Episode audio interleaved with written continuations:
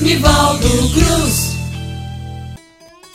E no Eté Cordel de hoje a gente vai homenagear o poeta Francisco Gabriel Ribeiro, o Chico Gabriel, que nasceu em Pedro Velho, lá no Rio Grande do Norte, em 1956. Reside na capital, Natal, é graduado em Ciências Contábeis, servidor da Prefeitura Municipal de Natal, começou a dar os seus primeiros passos pelos caminhos dos versos depois dos 50 anos e a participar de concursos de poesia depois dos 60 tem sido classificado em diversos concursos de poesia, sobretudo de trovas e sonetos. Participou de diversas coletâneas e possui seis publicações individuais, com destaque para o livro Retalhos de Poesia. É membro da Academia de Trovas do Rio Grande do Norte, possui o título de notável trovador pelo estado do Espírito Santo. Grande, grande mestre e grande poeta Chico Gabriel, e é ele o homenageado de hoje aqui no nosso Ete Cordel com o folheto O Protesto do Curupira.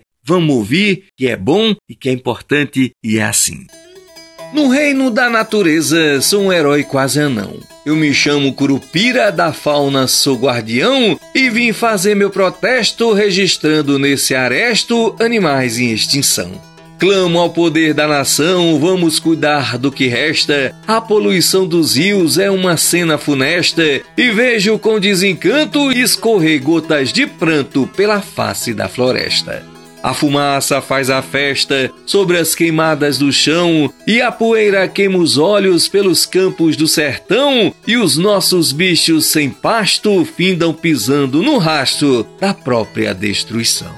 Me causa indignação a quem nutre o mau conselho de destruir fauna e flora e fazer da dor seu espelho, desprezando sem razão os seres que em extinção estão no livro vermelho.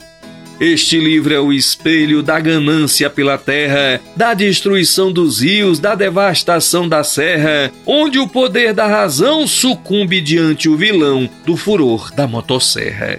Quem mora e vive da terra não fecunda essa mazela. Quem promove essa desgraça vivem bem distante dela. Moram nos seus palacetes, dão ordem dos gabinetes para tocarem fogo nela.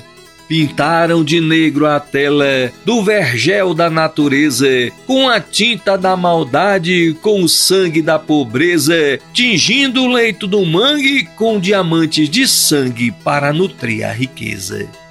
Veja o livro com clareza, na sombra do seu jardim. Reflita em cada prenúncio se você fizer assim, e essa ideia prosperar, talvez consiga adiar o começo desse fim.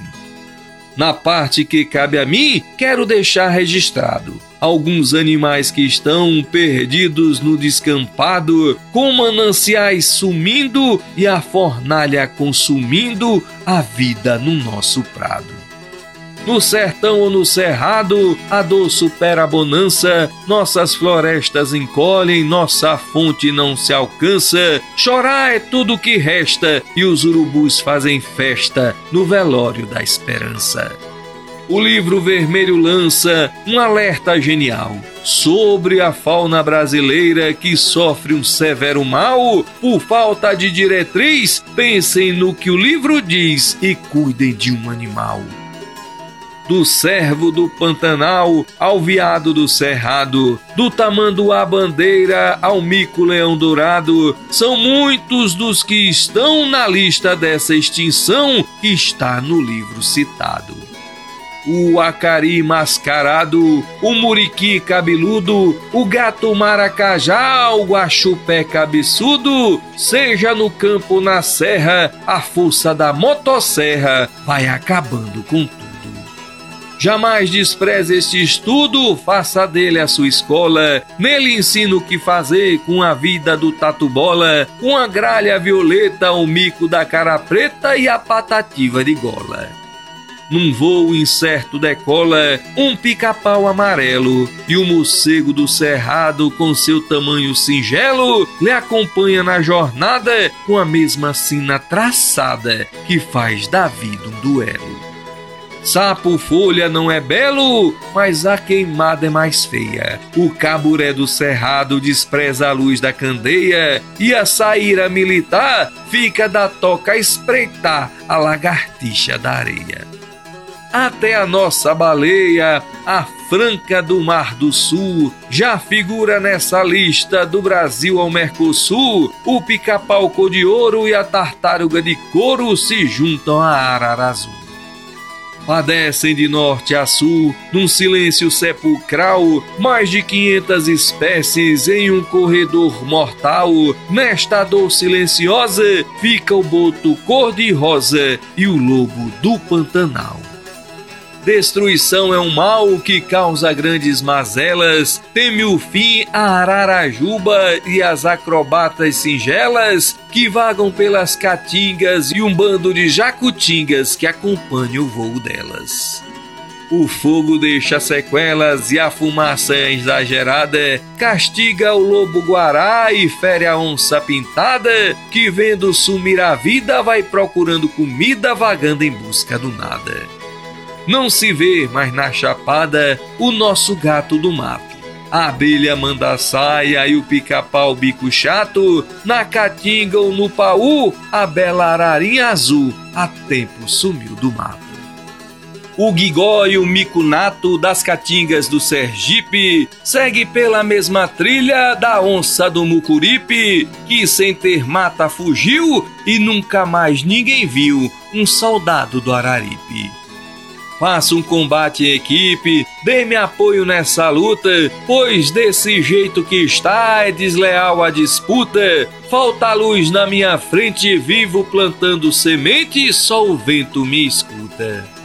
Sou guardião desta terra, mas como está não convém. Planto a flora e guardo a fauna sem apoio de ninguém. Bebo as gotas do meu pranto, pois quando eu planto num canto, tem desmatamento em 100. Da dor me tornei refém com um fato que constatei. Nas cinzas de uma queimada, não me contive e chorei, e o meu pesar foi tremendo ao ver um gambar bebendo o pranto que derramei. O meu recado eu já dei, já afirmei minha parcela. Se querem vida na terra, dediquem atenção a ela. Tenham mais discernimento, devolvam 30% do que foi tomado dela. Pois é, a gente tem que tomar tendência na vida. A natureza, a cada momento, a cada instante, está mostrando pra gente. Não vão porque vocês vão se dar mal. E continua se fazendo a mesma coisa. Continua-se com as mesmas agressões. O homem toma consciência, o homem vai desaparecer da terra. Nesse belo trabalho do protesto do Curupira, o poeta chama a atenção da gente para a devastação da nossa fauna. Quando a fauna vai sumindo, a gente vai ficando mais pobre, a gente vai morrendo. E como eu disse antes, ou a gente para, ou a natureza para com a gente. Façamos a nossa parte, cada um. Um beijo no coração de cada um e de cada uma. Viva a cultura popular brasileira, viva a cultura popular nordestina e viva nós!